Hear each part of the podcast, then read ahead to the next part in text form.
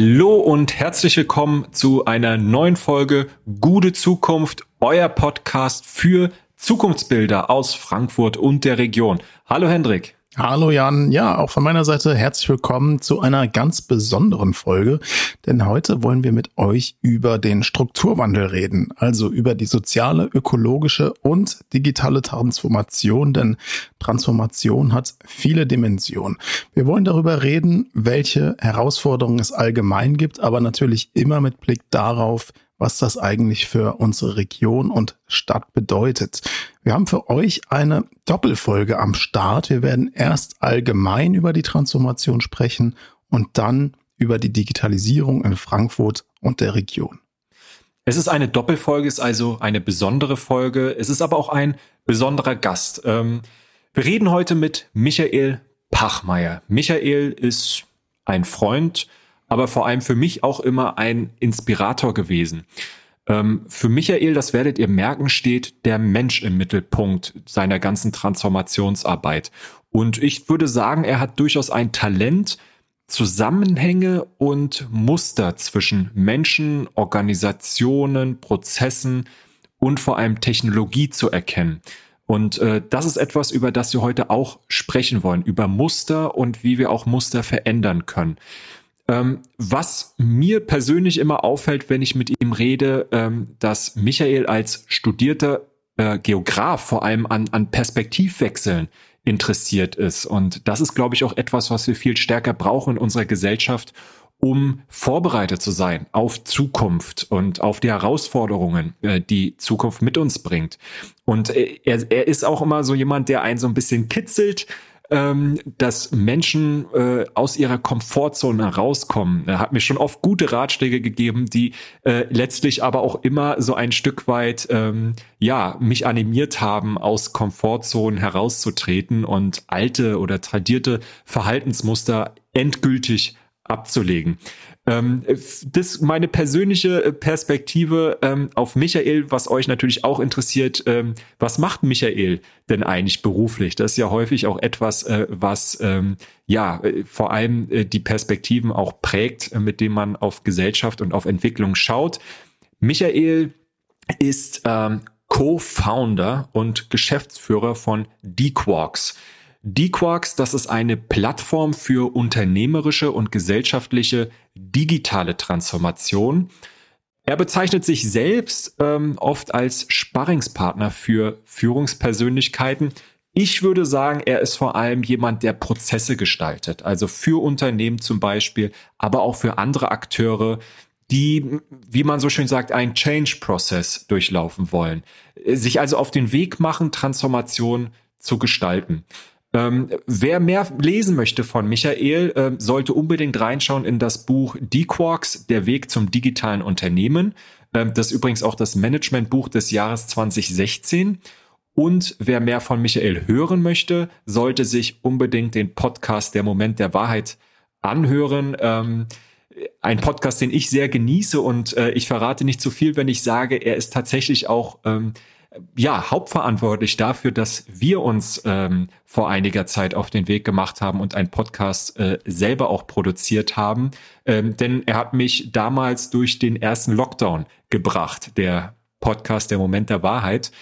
Ähm, Michael ist darüber hinaus auch Dozent ähm, an der ähm, Goethe Business School und äh, Vorsitzender auch des Stiftungsrats Co-Creation Foundation. Er beschäftigt sich seit 20 Jahren oder noch länger mit Transformationsprozessen und der Entwicklung ähm, von ja, äh, Zukunft, aber immer mit einem optimistischen Blick, also positiv besetzt, was ja auch wir hier immer machen möchten, dass wir positiv auf ähm, ja, die Gestaltungskraft schauen. Und er verknüpft immer auch die Aspekte von Nachhaltigkeit, von Digitalisierung, von Resilienz und von Haltung miteinander. Ja, das klingt super. Also mich hast du überzeugt. Dann würde ich sagen, starten wir durch. Komm doch einfach mit, Hendrik. Ich, Mach doch einfach, da, komm einfach mit zum Gespräch. Ich bin dabei, klar. Okay, na gut, hören wir rein. Also.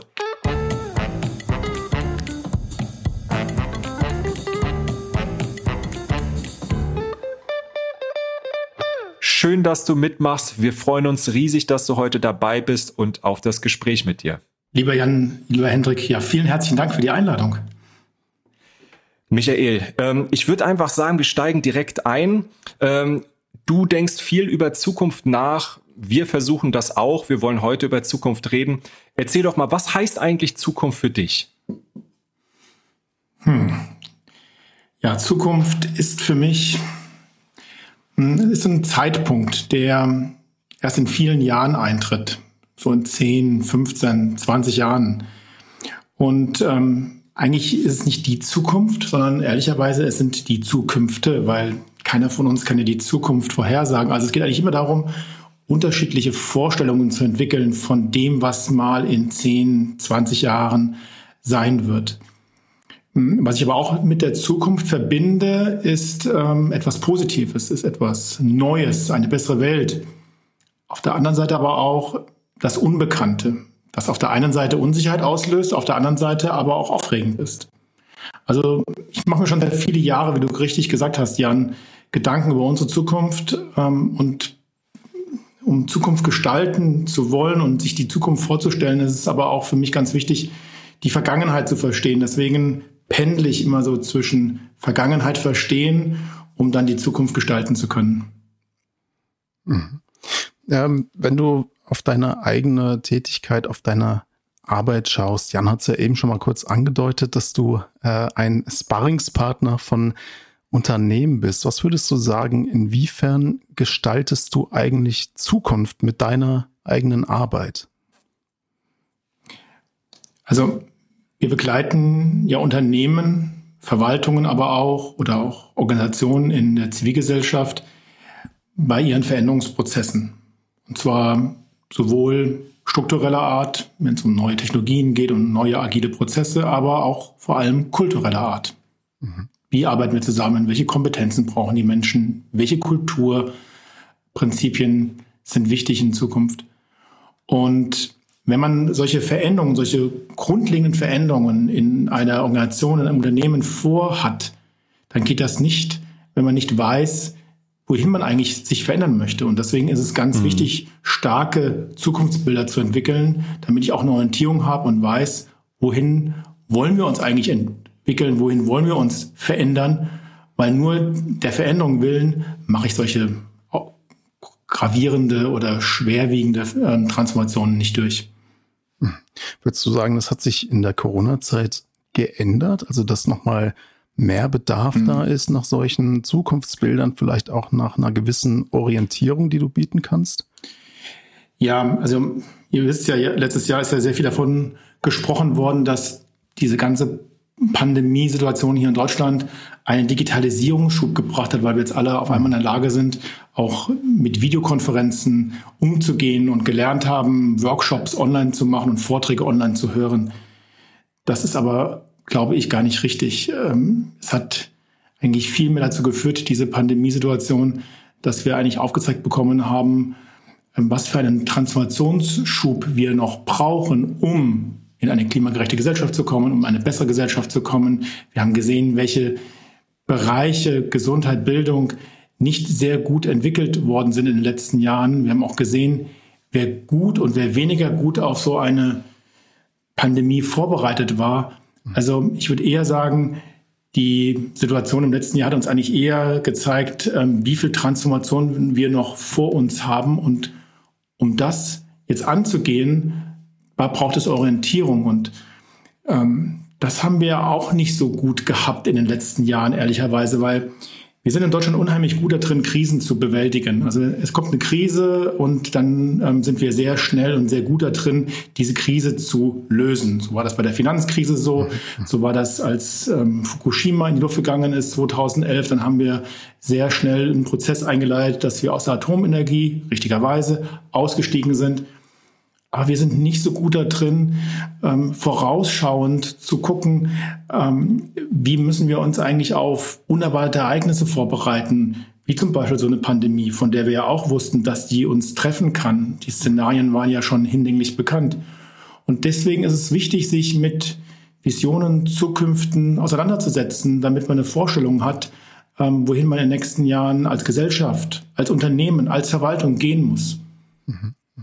Würdest du sagen, da hat sich dein Job auch ein Stück weit verändert? Also ist da eine neue Sensibilität auf Seiten der Unternehmen da? Oder würdest du eher sagen, dass es, dass äh, man sagt das jetzt, dass sich viel verändern muss, aber im Grunde bleibt vieles beim Alten in den Organisationen?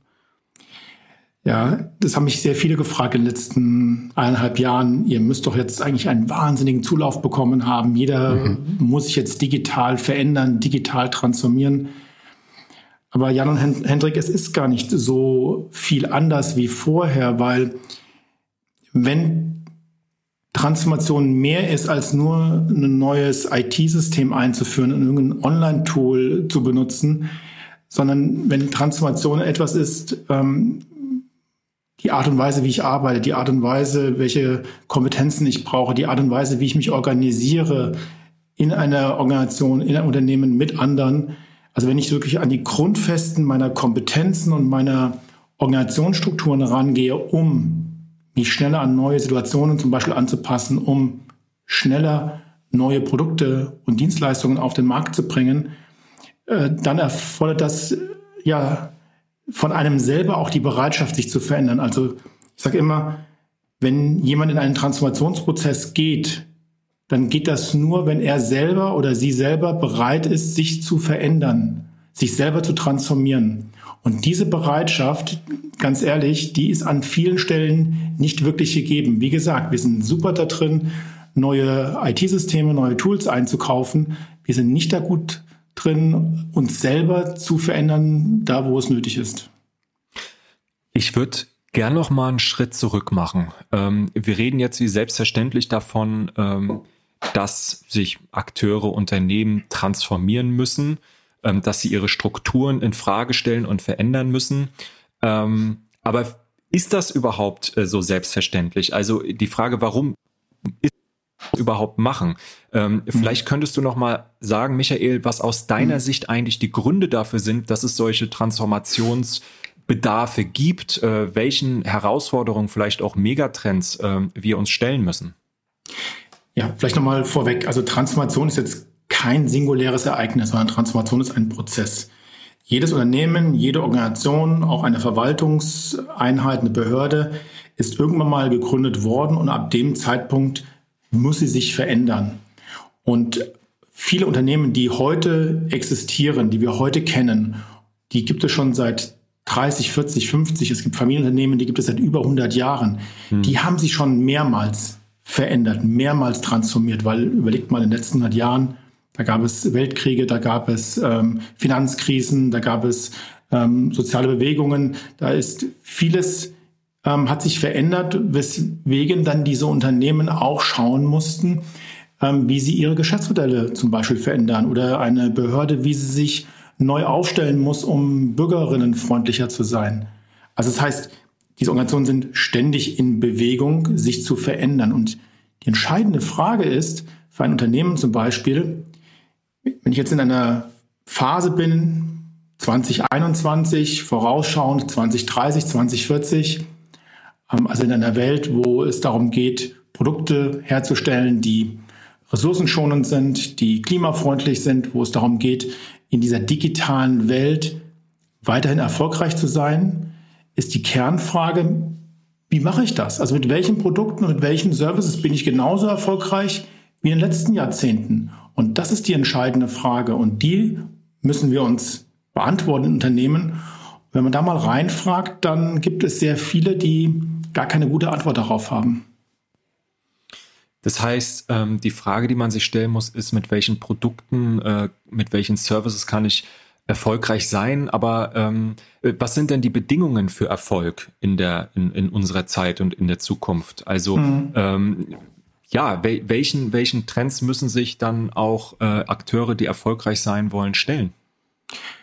Ja, zwei wesentliche Trends habe ich gerade ja schon angedeutet. Das eine ist, dass wir nur noch Produkte und Dienstleistungen erzeugen können und dürfen, die im Einklang sind mit ähm, unserer Natur, die mit unseren mhm. Ressourcen und den Möglichkeiten, die wir haben, von dieser Erde bekommen, ähm, in Einklang zu bringen. Ja, also wir können nicht Produkte zukünftig herstellen, die mehr Ressourcen verbrauchen, ähm, als wir eigentlich haben. Ähm, das ist so das eine.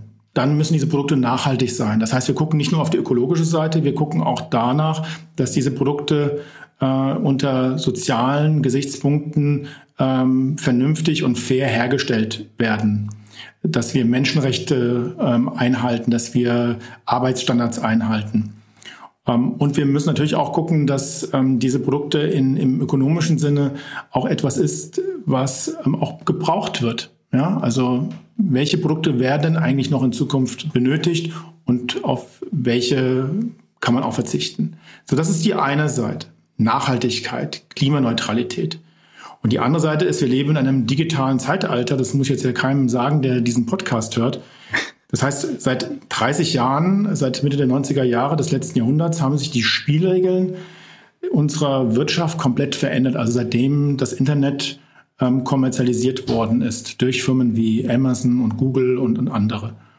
Das heißt, was wir da erleben, ist, dass wir heute nicht nur mit Produkten, sondern auch mit digitalen Services sehr, sehr viel Geld verdienen können. Also alle, die hier zuhören und die sich irgendwelche Apps aus dem App Store von Apple oder Google runterladen, ähm, die generieren Wertschöpfung ähm, in einem Service und nicht mehr in einem physischen Produkt. Und darauf müssen sich Unternehmen einstellen, die vielleicht Jahre und Jahrzehnte lang halt nur Produkte verkauft haben, dass sie sich überlegen müssen, wie komme ich in dieser Servicewelt auch voran und wie kann ich da auch einen Teil dieser Wertschöpfung für mich und äh, mein Unternehmen und damit auch für meine Belegschaft ähm, erwirtschaften. Ähm, wir, wir nehmen diesen Podcast hier, wir sitzen zusammen heute am 26. November, äh, nehmen wir den Podcast auf. Gestern oder vorgestern, ich weiß es gerade gar nicht genau, ist der Koalitionsvertrag der neuen Bundesregierung, der Ampelregierung veröffentlicht worden.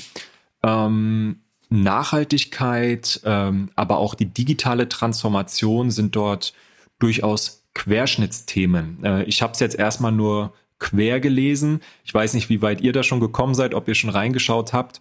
Ähm, ist das ein Signal, dass die Politik verstanden hat, dass sie jetzt auch sich auf den Weg machen muss, die entsprechenden Rahmenbedingungen zu schaffen?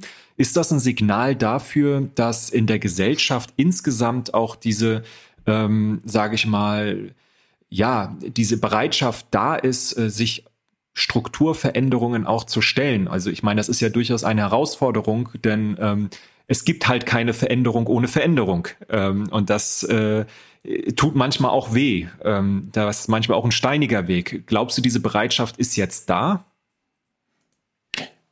Also die Akteurinnen und Akteure, die jetzt die neue Regierung bilden, diese Ampelkoalition in Deutschland, ich glaube, da weiß jeder und jede, ähm, was für Transformationsbedarfe und Notwendigkeiten an der Tagesordnung sind und was auch auf der politischen Agenda stehen muss. Äh, das, glaube ich, ist, das muss ich jedem unterstellen, der, die da mitverhandelt hat. Und das sieht man auch in dem Koalitionsvertrag, wenn man den durchliest. Da stehen schon die, genau die richtigen Punkte drin, auf die es ankommt.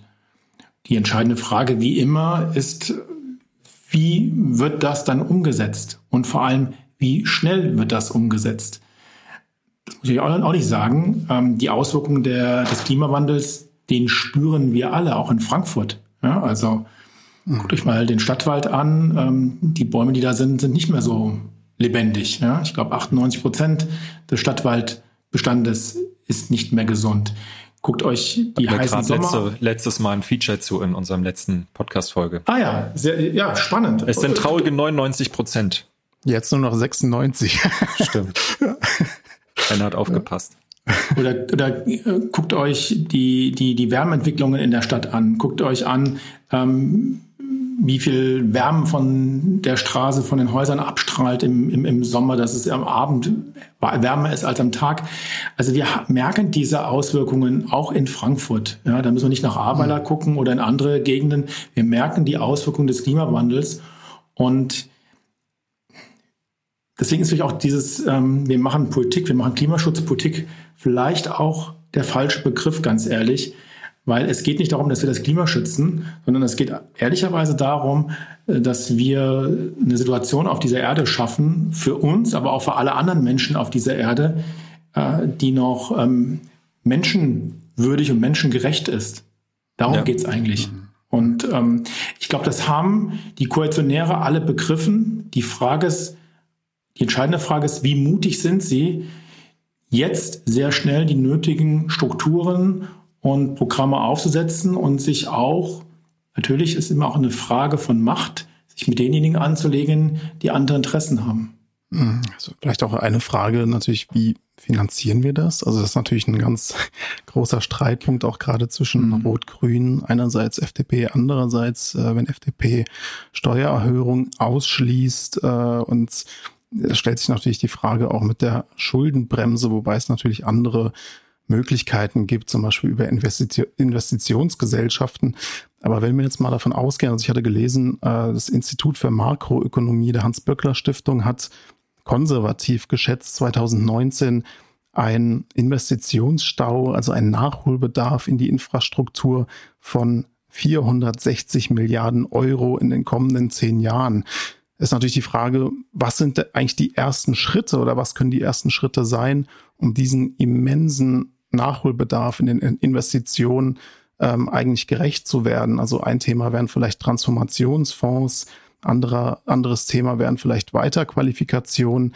Ähm, aber das setzt natürlich auch eine gewisse Bereitschaft voraus äh, in den Unternehmen, in den Organisationen, in denen du unterwegs bist. Merkst du da eine gewisse Aufbruchsstimmung? Siehst du da, dass die äh, Organisationen, die Unternehmen eher optimistisch in die Zukunft blicken, was jetzt äh, eine Neuausrichtung angeht?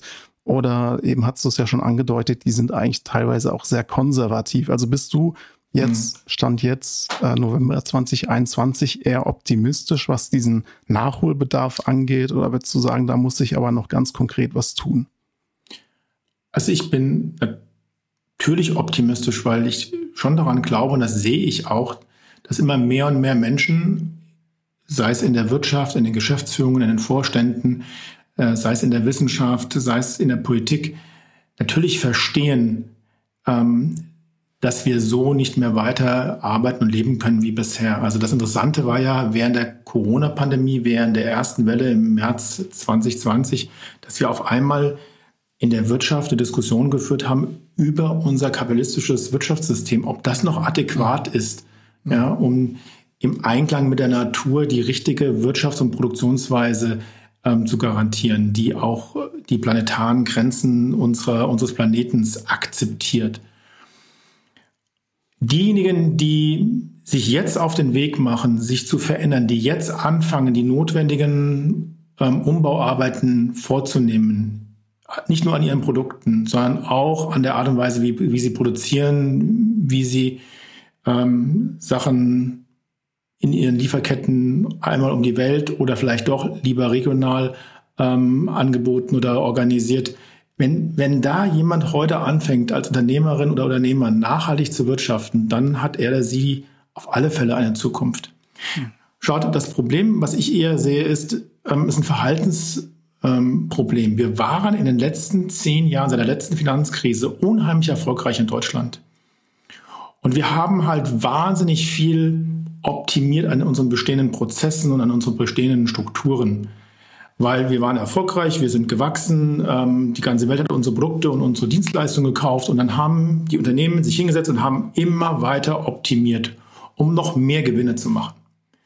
Was man dabei versäumt hat, ist, dass man eigentlich mal überlegt hat, sich zu hinterfragen, ähm, wie werde ich eigentlich in Zukunft genauso erfolgreich bleiben, wie ich heute bin.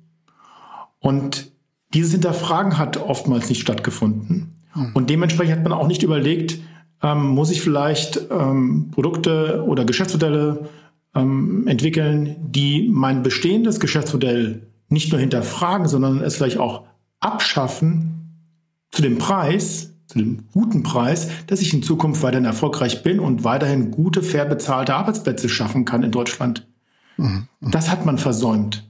Und deswegen gibt es ja gerade einen wahnsinnigen Druck, weil ich jetzt auch als Manager aus dieser Logik herauskommen muss, dass ich jetzt nicht mehr optimieren kann, sondern dass ich jetzt transformieren kann. Und das ist eine wahnsinnige ähm, Leistung der eigenen Veränderungsbereitschaft. Und da erleben wir schon, dass damit, dass damit sehr viele Führungskräfte ähm, immenses Problem gerade haben. Also Stichwort Arbeitsplätze, da ist natürlich auch eine Riesenfrage, was äh, macht jetzt eigentlich die Transformation mit den Arbeitsplätzen? 2013 gab es ja die sehr bekannte, aber auch umstrittene Studie von ähm, den beiden in Oxford lernenden äh, Autoren Frey und Osborne, die argumentiert haben, also in den nächsten 20 Jahren werden knapp 50 Prozent aller Arbeitsplätze wegfallen. Jetzt mal zugespitzt formuliert. Die haben das ja vor allem auf die USA bezogen. Aber ähm, die Frage ist ja auch, und das haben Frey und Osborne, glaube ich, ein bisschen außer Acht gelassen. Es wurde kritisiert. Was sie sich nicht angeguckt haben, ist, ähm, also klar, es gibt ein Potenzial für ein Wegfallen von Arbeitsplätzen, aber gleichzeitig gibt es natürlich auch die Variable der neu entstehenden Arbeitsplätze. Und vielleicht die eigentlich entscheidende Frage ist doch, ähm, ja, werden neue, werden genug neue Arbeitsplätze entstehen? Und ähm, damit könnte man natürlich ein bisschen zugespitzt fragen, ähm, vielleicht auch für die jüngeren ZuhörerInnen, welche Ausbildung sollte man eigentlich heute machen? Also welche Branchen, welche Berufsbilder bleiben aus deiner Sicht äh, zukunftsrelevant? Breite Frage. Ja. Also ich, das ist so eine sehr akademische Diskussion um, wie viele Arbeitsplätze fallen weg und wie viel kommen hinzu. Natürlich wird es Branchen und Tätigkeiten geben, die wir in Zukunft nicht mehr sehen werden, mhm. ähm, weil sie durch Automatisierung ersetzt werden. Das ist ein Vorgang, den es seit 40, 50 Jahren schon gibt. Also das ist auch nichts Neues. Und es hilft aber auch nichts in der, in der gesamtwirtschaftlichen Betrachtung, dass am Ende vielleicht mehr Arbeitsplätze ähm, entstehen als wegfallen. Wenn für das einzelne Individuum der Arbeitsplatz wegfällt und er oder sie nicht in der Lage ist, etwas adäquat Neues zu bekommen, dann gibt es ein individuelles Problem. Und dann ist dieser Person auch völlig wurscht, wie viele Arbeitsplätze in Summe irgendwo anders entstehen. Mhm. Das heißt, wir haben mit dieser Transformation natürlich damit zu kämpfen, dass Menschen in ihren Fähigkeiten ähm, weitergebildet werden müssen, damit sie auch in der Lage sind, sollte ihr Arbeitsplatz an der Kasse beim Rewe wegfallen, weil man zukünftige ähm, Einkaufskonzepte vielleicht so ausgestalten wird, dass man gar keine Kassiererin mehr hat, weil man einfach durchläuft und dann von einem Sensor erfasst wird und dann, wenn ich rausgehe, eine halbe Stunde später mein Warenkorb abgerechnet wird über mein Konto. Ähm, wenn das der Fall ist, dann muss ich mir natürlich Gedanken darüber machen, was ich mit dieser Person, mit ihren Qualifizierungen anders machen kann oder wie ich diese Person so weiterqualifizieren kann, dass sie auch einen anderen Arbeitsplatz ähm, in unserer Gesellschaft ähm, einnehmen kann. Und natürlich gibt es viele Arbeitsplätze, ähm, die sind auch von Wegfall überhaupt gar nicht bedroht.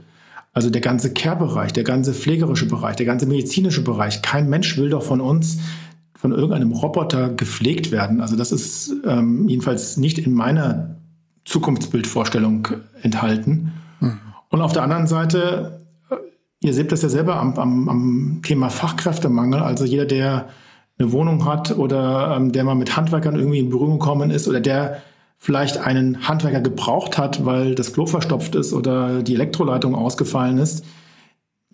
Ihr wisst doch, wie lange es gerade aktuell dauert, solche äh, wichtigen ähm, Fachkräfte zu bekommen, weil sie einfach nicht in der ausreichenden Anzahl da ist. Und das wird auch weiterhin ähm, notwendig sein, in diese Bereiche äh, auszubilden und ähm, auch ähm, Arbeitsplätze zu schaffen, weil vieles an Umbaumaßnahmen im infrastrukturellen Bereich, Energiewende, müssen Leitungen gebaut werden, ähm, unsere Gigabit-Gesellschaft, Internet müssen Leitungen auf nicht nur verbuddelt werden, sondern da müssen auch die Gräben gezogen werden. Ja, wenn wir über die Erneuerung des Schienennetzes reden, dann müssen da Menschen sein, die halt auch ähm, handwerklich im Sinne des Wortes Hand anlegen und die brauche ich und die habe ich heute nicht. Also das heißt, ich mache mir ja eigentlich im Rahmen der Transformation gar nicht so viele Sorgen, außer wenn es halt ein Individuum trifft, dann müssen wir genau hingucken und schauen, dass man dieser Person aber auch sehr schnell hilft.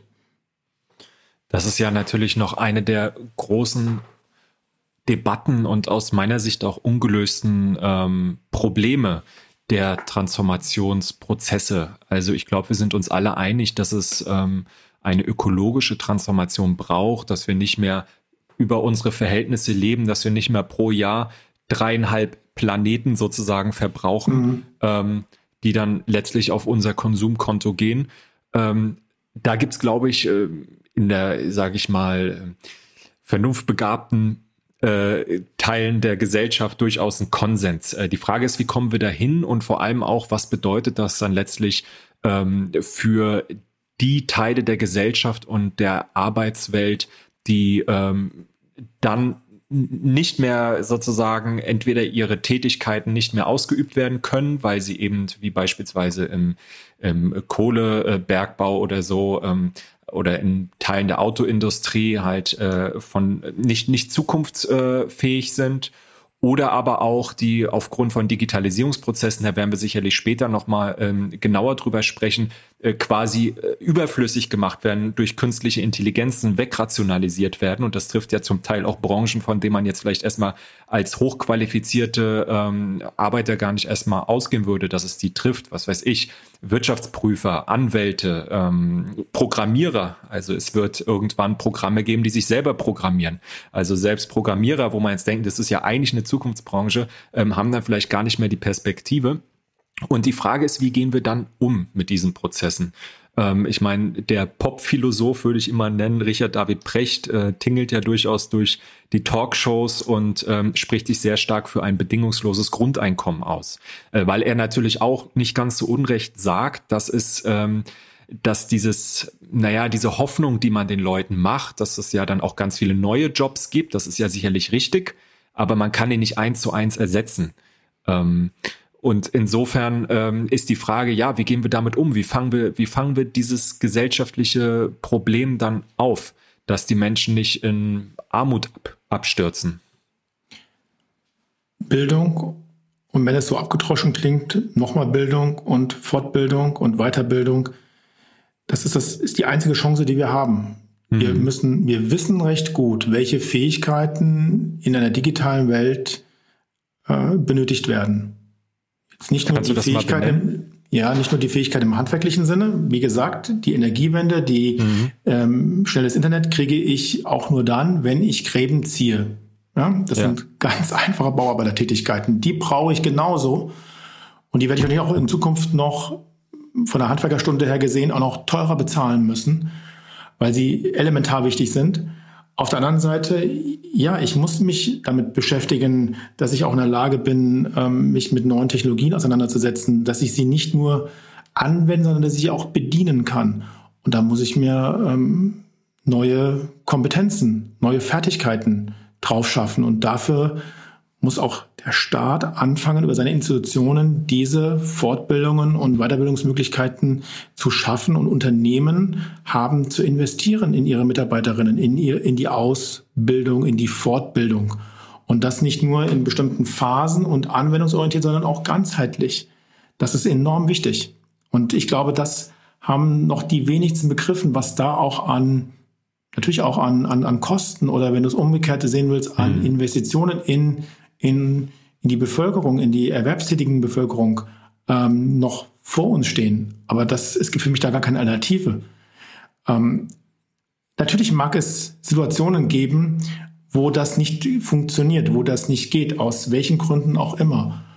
Und ähm, dann muss man halt schauen, gibt es vielleicht andere Tätigkeiten in der Gesellschaft, die übernommen werden können. Ich glaube, dass es sehr viele Tätigkeiten auch in einer Gesellschaft ähm, im pflegerischen Bereich, im erzieherischen Bereich gibt, die auch attraktiv sind, wenn man die Arbeitsbedingungen und auch die Verdienstmöglichkeiten attraktiver machen würde. Ich meine, wir sehen es ja gerade ja in den Krankenhäusern im, im Pflegebereich. Ähm, das Problem sind ja nicht die Betten, sondern das Problem ist, dass wir zu wenig Pflegerinnen haben und wir haben ja. seit der Pandemie viel weniger Pflegerinnen ähm, als vor der Pandemie, weil die Arbeitsbedingungen so katastrophal sind und weil die Menschen so schlecht bezahlt werden. Also da müssen wir ran. Und ähm, da müssen wir auch diese Art von Jobs attraktiver machen, dass Leute sagen, okay, wenn ich jetzt vielleicht meinen Bürojob nicht mehr habe, aber ich in einen attraktiven pflegerischen oder erzieherischen Beruf gehen kann, dann tue ich das. Also da müssen wir auch Pfade hin entwickeln. Das ist auch eine wichtige Aufgabe. Und wenn alle Stricke reißen und es ähm, gar keine Möglichkeiten gibt ähm, für jemanden, äh, in, in einen Job zu kommen, dann bin ich auch für ein bedingungsloses Grundeinkommen für diese Personen. Klar. Wir sind ein so reiches Land, ähm, dass ich mir immer noch nicht vorstellen kann, dass es so viele Menschen gibt, die in Armut leben. Das kann einfach nicht wahr sein. Wobei das bedingungslose Grundeinkommen ja quasi, gut, es gibt tausende Konzepte, ne? Das, äh, wir wollen jetzt auch keine Diskussion zum ähm, bundesbedingungslosen Grundeinkommen machen, aber da ist natürlich eben schon ein Stück weit die äh, Prämisse, dass es halt alle bekommen, ähm, unabhängig von ihrer persönlichen Situation jetzt erstmal. Deswegen schränke ich das ja so ein bisschen ein. Auf der anderen ja. Seite, ähm, weißt du, diese, diese starre Fokussierung auf Erwerbstätigkeit, führt uns natürlich auch zu einem, einem Problem. Ja? Also Menschen sind nur, definieren sich halt über, ihre, über ihren Job. Ja? Also du hast ja. jetzt auch gerade in der Einladung zu mir erstmal gesagt, was ich tue. Ja? Co-Founder und Geschäftsführer das von Das erste war, dass ich gesagt habe, du bist Freund und Inspirator. Genau. Aber du hättest ja auch ähm, sagen können, welche Charaktereigenschaften ich habe, woher ich komme, was ich so ähm, ähm, hobbymäßig mache. Hm. Ja. Weil die ganze Anerkennungslogik in unserer Gesellschaft darüber funktioniert, was hast du für einen Job? Und das dann so. kommt das, und dann kommt das zweite, was ist das denn für ein Job? Und da haben wir ein, ein wahnsinniges Ungleichgewicht in der Wertigkeit ähm, von Jobs.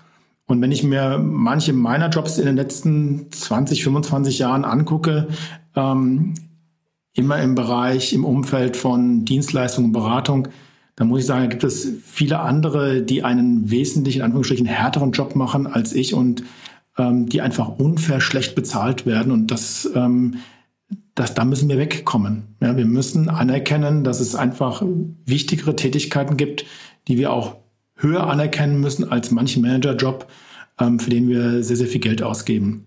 Und letzter Satz, es gibt mit Sicherheit auch viele Tätigkeiten im ehrenamtlichen Bereich, die wir gar nicht bezahlen und die aus dieser Erwerbs tätigen Logik rausfallen, aber die elementar und wichtig sind. Im Krankenhaus gibt es, gibt es Männer und Frauen, die einfach nur da sind, ehrenamtlich, um Patienten zu besuchen, um mit denen ähm, zu reden, ihnen vorzulesen, unentgeltlich. Das sind so wichtige ähm, Tätigkeiten. Verdammt nochmal, warum werden die nicht bezahlt? Hm, hm. Das ist so.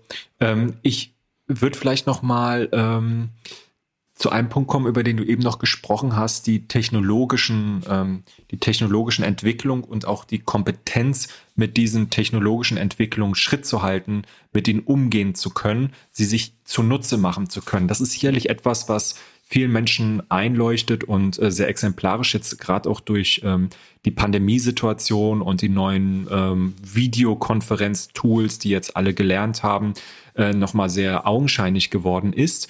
Ähm, und natürlich wissen alle, dass äh, gerade Digitalisierung und andere technologische Entwicklungen äh, große Umwälzungen mit sich bringen, ähm, wo man eben auch äh, Kompetenzen entwickeln muss.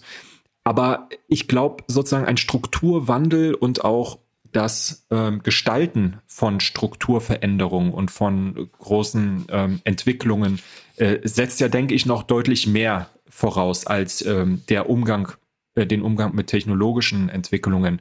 Ähm, e, eben ganz besonders auch eine Organisationsentwicklung, ein, ein Change-Prozess in, in, in, in Organisationen, wie in der Verwaltung zum Beispiel, natürlich auch in Unternehmen, in ja. Vereinen, überall, wo Menschen zusammenkommen äh, und, und wirken.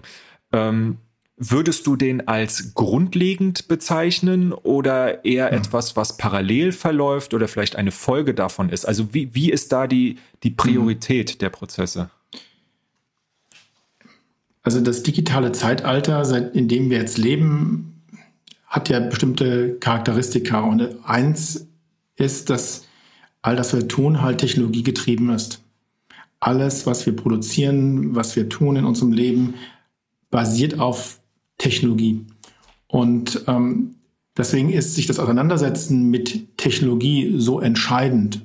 Ähm, nicht nur die Anwendung, sondern auch, dass ich in der Lage bin, es zu bedienen, dass ich in der Lage bin, es zu programmieren. Und das ist jetzt ganz egal, ob es um das, um das Mobiltelefon geht oder ob das um den Computer geht oder ob das um eine Fabrikmaschine geht oder ob das um die ähm, Auswertung von großen Datenmengen geht.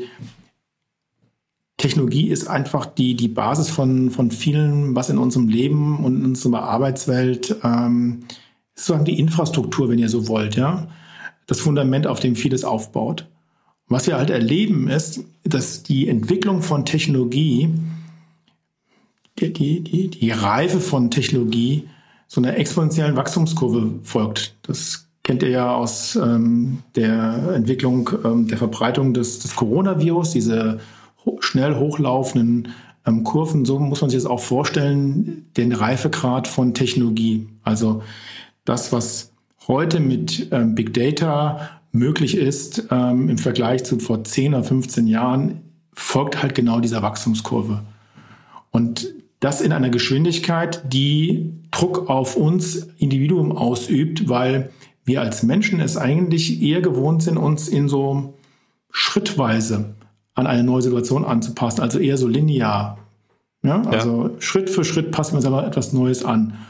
Und das ist eigentlich so dann der große Unterschied für mich von der jetzigen ähm, ökonomischen Phase, digitales Zeitalter im Vergleich zu den Dekaden davor, dass die Geschwindigkeit von Veränderung durch Technologie getrieben wahnsinnig zugenommen hat. Und all das, was wir in Organisationen versuchen mit ähm, Agilität oder mit, ähm, ähm, mit Beschleunigung von, von Innovation, mit, ähm, mit neuen Technologien, mit Inkubatoren, mit all diesen ähm, neuen Arbeitsweisen dient dazu, dass wir versuchen, unsere Anpassungsfähigkeit an diese technologische Entwicklung, dass wir, der, dass wir da besser mitkommen. Und das heißt schon, dass wir selber, auch in unseren eigenen Fähigkeiten, ich habe gefragt, was, was sollten wir eigentlich für Ausbildungen machen, ja. die, die jungen Leute. Wir müssen Technologie verstehen, wir müssen sie auch programmieren können, aber wir müssen auch, ich sage immer, Philosophie lernen. Wir müssen auch verstehen, wo sind denn die Grenzen von all diesen Entwicklungen und wie, wie ethisch in Ordnung sind denn bestimmte Auswertungen oder bestimmte Anwendungen von, von neuen Technologien. Das heißt, ich muss mich auch um die andere Seite äh, kümmern, nämlich ähm, eben auch das ethische, philosophische, die Auswirkungen auf Gesellschaft, auch das Individuum, auch das soziologische. Das heißt, das in, in der Ausbildung genauso zu betrachten wie die Technologiefähigkeiten ist meines Erachtens eminent wichtig und das eingebettet in den ganzen Kontext Nachhaltigkeit, weil all das, was wir dann tun, muss dann auch noch im Einklang mit unserer Umwelt und den Ressourcen, die uns er, diese Erde zur Verfügung stellt, ähm, gelingen. Das sind so die, die drei großen Ausbildungsaspekte, ähm, die ich gerne sehe. Ja? Technologie, mhm. Philosophie, Nachhaltigkeit. Das heißt, es müssen jetzt nicht alle programmieren lernen, aber es wäre vielleicht schon, ähm, das ist ja die Frage. Also ich meine, in der Corona-Zeit hat man ja, es gab ja jetzt auch Studien, arbeitssoziologische Studien zur, zur Auswirkungen der Corona-Pandemie. Man hat gesehen, das wirkt sich natürlich vor allem auf die einkommensschwachen Gruppen besonders hart aus. Also ähm, während vielleicht ähm, wir in unseren Büros sitzen können, äh, digital zugeschaltet, ist dann der Pfleger, die Pflegerin ganz anders betroffen. Das hast du ja auch schon angesprochen.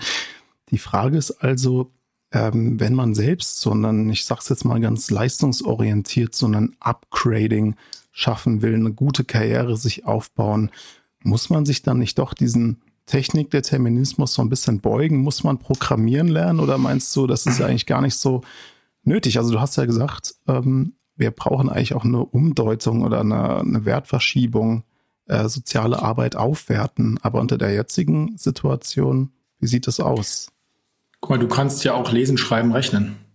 Und für mich ist ähm, Programmieren eine Kulturtechnik, die wir im digitalen Zeitalter können müssen. Und es ist natürlich Problem, dauerhaft ein Problem, wenn wir nur spielen können, wenn wir nur die, die, die Spiele nutzen können, aber wenn wir überhaupt nicht verstehen, wie das funktioniert, wenn wir Entscheidungen treffen im Management, in der Politik auf Basis von Daten, aber überhaupt gar nicht verstehen, wie diese Daten, respektive die Erkenntnisse aus diesen Daten durch Algorithmen entwickelt, zustande kommen. Wenn wir das nicht mehr kapieren, ah. ähm, dann, dann sind wir technikabhängig. Und das will ich vermeiden. Deswegen mhm. sehe ich Programmieren, Codieren als eine Kulturtechnik, ähm, die wir erlernen müssen. Ich sehe auch noch eine zweite Kulturtechnik, äh, nämlich, nämlich die der Co-Kreation.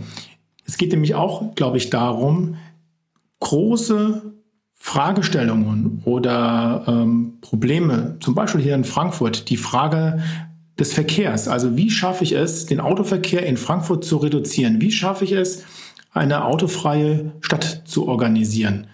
Weil das ist wichtig wegen den CO2-Emissionen. Der Verkehrssektor macht fast ein Viertel der CO2-Emissionen aus und ein Weg ist, den Autoverkehr zu reduzieren, den motorisierten Individualverkehr. Das schaffe ich aber nicht mehr alleine dadurch, dass Politik sagt, ähm, alle Autos raus, sondern das schaffe ich, indem ich anfange, alle Beteiligten in einen Gestaltungsprozess zu bringen über unsere Stadt. Das heißt, ich muss Menschen, die aus Wirtschaft, aus Wissenschaft, aus Zivilgesellschaft, aus ähm, dem Verkehr, aus dem Handel, Menschen, die ähm, das Auto vielleicht brauchen, weil sie nicht in Frankfurt wohnen, sondern weiter weg und trotzdem zum Arbeitsplatz kommen müssen, die Politikerinnen, Menschen in der Verwaltung, vom Straßenverkehrsamt, von der Verkehrsgesellschaft, ich muss die alle zusammen in einen Prozess bringen, um damit diese Menschen gemeinsam eben ein Mobilitätskonzept entwickeln, das dann auch von allen getragen wird. Also das heißt, diese Leute entwickeln nicht nur irgendwas und dann im Römer wird dann darüber entschieden, sondern diese Leute gestalten sozusagen die neuen Mobilitätswege in Frankfurt und das sind dann auch, wird dann auch gleichzeitig umgesetzt, weil nämlich sie auch die Legitimation haben, weil sie halt eben Akteure sind, Teil des Prozesses sind, um das dann entsprechend auch umzusetzen. Das ist Co-Kreation. Mhm. Und das ist, glaube ich, eine zweite Kulturtechnik, die wir auch können müssen, weil ich glaube, die brauchen wir, damit wir schneller solche Konzepte zum Beispiel äh, realisieren können, um auch unsere großen Ziele, nämlich hier in Frankfurt, Klimaneutralität 2035, überhaupt ansatzweise ähm, erreichen zu können in Zeit. Mhm. Ja, also ich kann das auch aus einem eigenen Forschungsprojekt an der TU Darmstadt ganz gut unterschreiben, was du gerade gesagt hast. Also da waren wir in mehreren Unternehmen unterwegs und haben uns mal angeguckt, wie eigentlich, also in DAX 40 Unternehmen, großen Unternehmen, wie eigentlich neue digitale Techniken implementiert werden.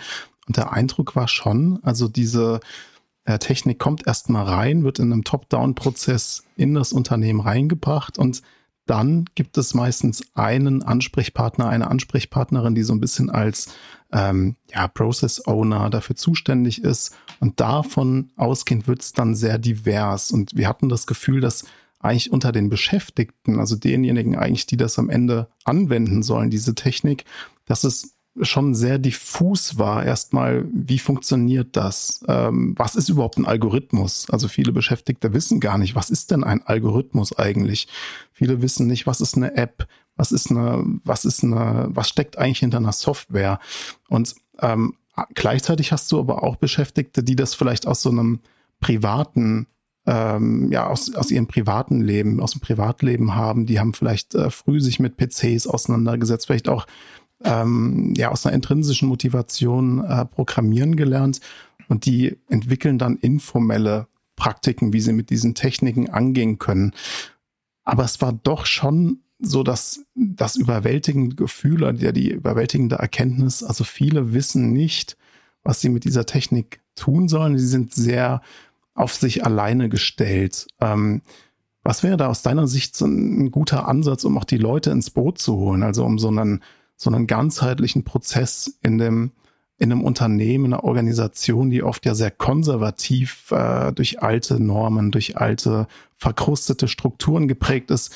Wie holt ihr auch in eurer Arbeit die Leute ins Boot mhm. und sagt denen, also ihr müsst nicht alle programmieren können, aber das und das können wir euch zeigen, damit ihr hier äh, zukünftig vorankommt mit der Digitalisierung. Habt ihr da irgendwie eine Toolbox? Ist das von Fall zu Fall immer unterschiedlich oder wie macht ihr das eigentlich ganz praktisch? Ja, also wenn es die Pille gäbe, die ich einschmeiße, dann und hätte ich damit, die auch gerne. und dann sind wir alle ähm, umgepolt und veränderungsbereit und offen für Neues. Das wäre schön. Es gibt so Pillen, aber das passt ja, vielleicht hier nicht her. Ja, wobei soll doch soll auch einiges ähm, in Zukunft doch auch legalisiert werden. Vielleicht hilft das. Ja. Nee, Spaß beiseite.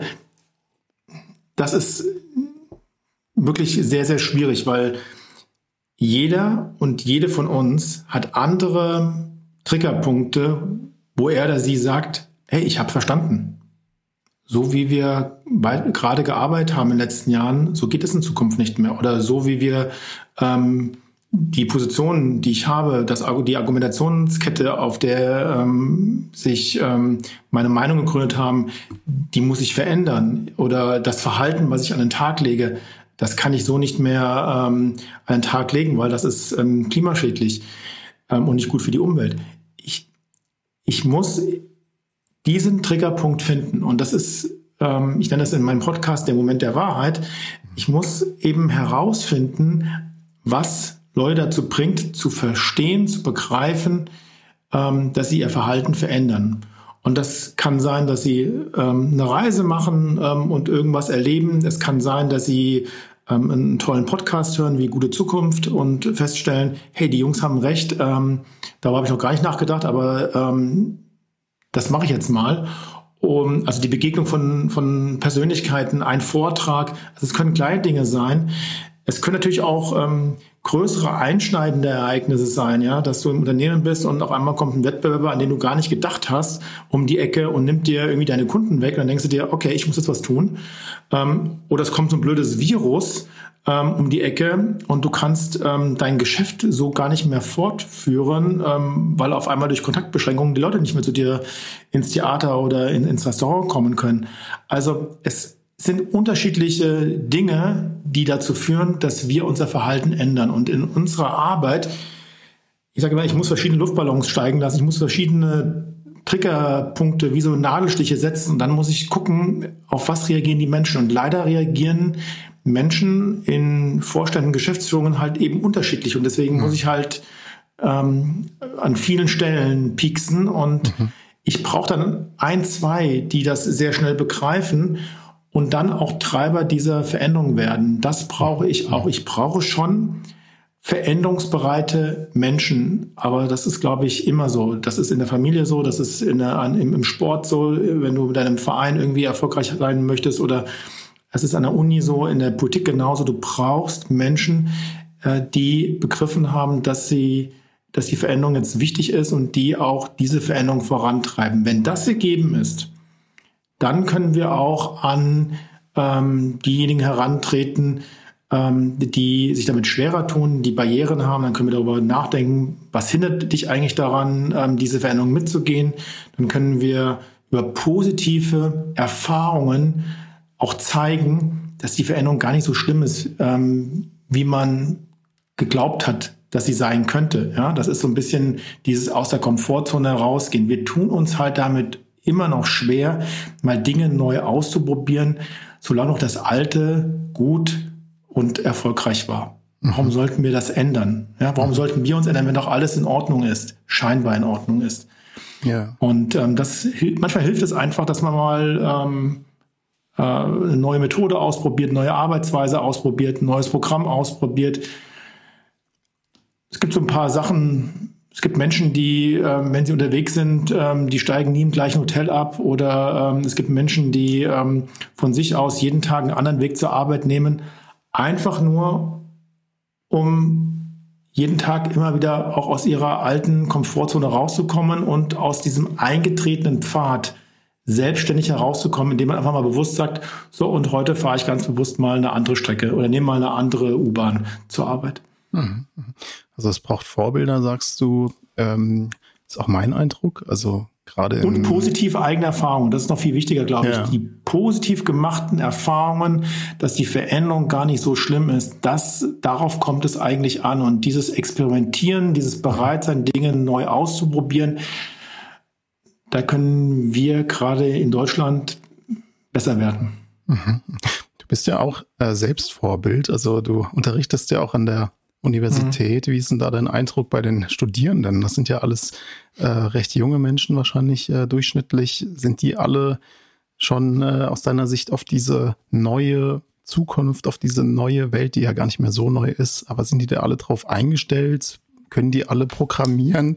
Wissen die alle, äh, worüber wir jetzt sprechen? Oder hast du da das Gefühl, da gibt es auch Unterschiede? Und wenn ja, worin könnten die begründet liegen?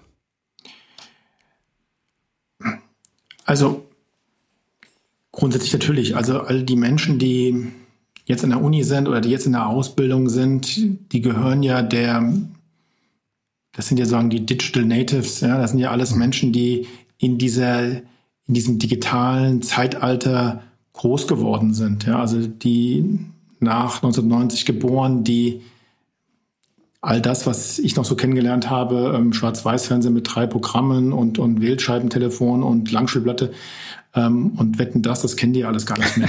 Ja? Wetten das vielleicht ähm, wieder. ja, genau, da gab es ja so eine Retro-Sendung, sehr erfolgreich, auch interessant, ja, ja. Ähm, wieso die Sendung so erfolgreich war ähm, ja. nach, nach zehn Jahren Abstinenz. Ähm, aber für die ist vieles natürlich selbstverständlich, weil sie diese Kulturtechnik, Technologie einfach von Anfang an verinnerlicht haben. Die mussten sich das nicht groß erlernen, die haben das einfach mitbekommen, so wie wir halt vor vielen Jahren halt andere Dinge äh, mitbekommen haben im Vergleich zu unseren Eltern. Also ja, wir sind mit Medien auch anders aufgewachsen als, als meine Eltern, ähm, die zu einer Zeit aufgewachsen sind, wo es gar kein Fernsehen gab und Radio auch eher ein Luxusprodukt war. Also das muss man immer, immer ähm, verstehen. Auf der anderen Seite äh, sind die natürlich aber auch schon aus einem Schulsystem rausgekommen, das halt ihnen auch schon zwölf oder 13 Jahre beigebracht hat, du, wenn du einen Fehler machst, dann wirst du bestraft, dann kriegst du nämlich eine schlechte Note. Und wenn du eine schlechte Note bekommst, hm, wenn du mehrere schlechte Noten bekommst, dann kannst du vielleicht auch sitzen bleiben. Das heißt also, wir haben Kindern, ähm, und das sind genau die, die dann jetzt auch ähm, in, der, ähm, in, der, in der Business School dann, dann vor mir sitzen, junge Leute, ähm, junge Erwachsene, ähm, den haben wir schon in dem Schulsystem 10, 12, 13 Jahre beigebracht, ähm, so eine Fehlervermeidungshaltung einzunehmen. Ja? Ähm, die hatten sie ja nicht von Anfang an gehabt, weil als sie noch im Kindergarten waren, ähm, da waren die offen und dann sind die auf Bäume geklettert und ähm, wenn der Ast abgebrochen ist, dann haben die halt ähm, es nochmal versucht und haben einen anderen Weg genommen, weil deren Ziel war ja da oben in den Baumwipfel zu kommen. Ähm, kommen aber in die Schule und ähm, kriegen dann halt gesagt, pass mal auf, wenn du hier ähm, nicht schön schreibst, weil wenn du die so und so viele Fehler machst, dann kriegst du eine schlechte Note und wenn du in mehreren Fächern eine schlechte Note hast, dann bleibst du sitzen. Und durch diese Angstmacherei hat das ja schon auch bei denen dazu geführt, dass die ähm, innerlich etwas abgestumpft sind, würde ich mal sagen. Ja, gar nicht mehr so offen für Neues, gar nicht so experimentierfreudig. Also alle Fähigkeiten, die wir heute in dieser Transformation brauchen. Und sie haben natürlich auch an, an vielen Stellen in den letzten Jahren gelernt, optimieren ist super und das ist ähm, wichtig und das ist Erfolg, macht, macht erfolgreiche ähm, äh, Schule und, und, und Lehre und Ausbildung und Unternehmen nur noch stärker, indem ich halt mich selber optimiere und dieser ganze Wahn, wir tracken alles und wir selbst optimieren uns, ist ja auch eine Folge von dieser, dieses Zeitalters des Optimierens. Das heißt, die sind schon so geprägt kommen jetzt zu uns und wir müssen an einigen Stellen schon auch diese Generation nochmal umpolen und sagen, hey, passt mal auf, vergesst das jetzt mal alles. Ähm, seid innovativ, seid kreativ, seid offen, ähm, tut euch mit Menschen aus anderen Perspektiven zusammen, ähm, schafft gemeinsam ähm, Lösungen für, für die drängendsten Fragen ähm, eures, eures Zeitalters. Ähm, das ist bei einigen schon auch noch eine Herausforderung.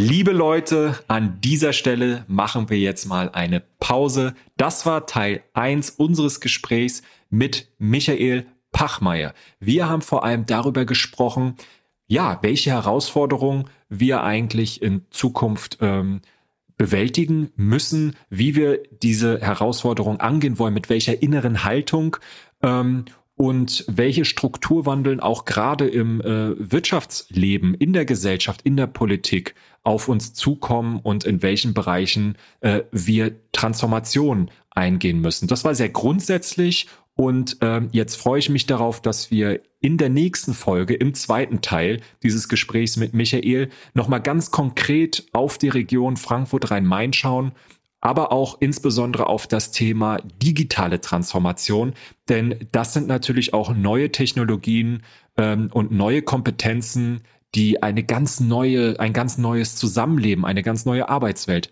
bedeuten können. Und ähm, das ist dann die Weihnachtsfolge, die erscheint am 24. Dezember. Das heißt, wir geben euch viel Stoff zum Grübeln und Diskutieren mit, die ihr dann Vielleicht nicht unbedingt am Weihnachtsabend, am Essenstisch, das ist ja häufig auch mal so ein gewisses Streitpotenzial, was da mitbringt, aber dann über die weiteren Feiertage, ihr habt hoffentlich ein bisschen frei, dann auch diskutieren könnt. Genau, wir werden über Zukunftsbilder nochmal sprechen, auch über digitale Ethik, äh, was, welche Weichen müssen wir eigentlich stellen im Wertesystem auch unserer Gesellschaft und wir sprechen auch unter anderem über Datenzentren in Frankfurt, ein ganz wichtiges Thema, wozu Michael eine klare Meinung hat. Wir danken euch sehr fürs Zuhören bei diesem ersten Teil. Anregungen, Kommentare wie immer gerne an kontakt.gutezukunft.de. Bleibt gesund und wir hören uns bald wieder. Bis dahin, ciao. Macht's gut. Ciao.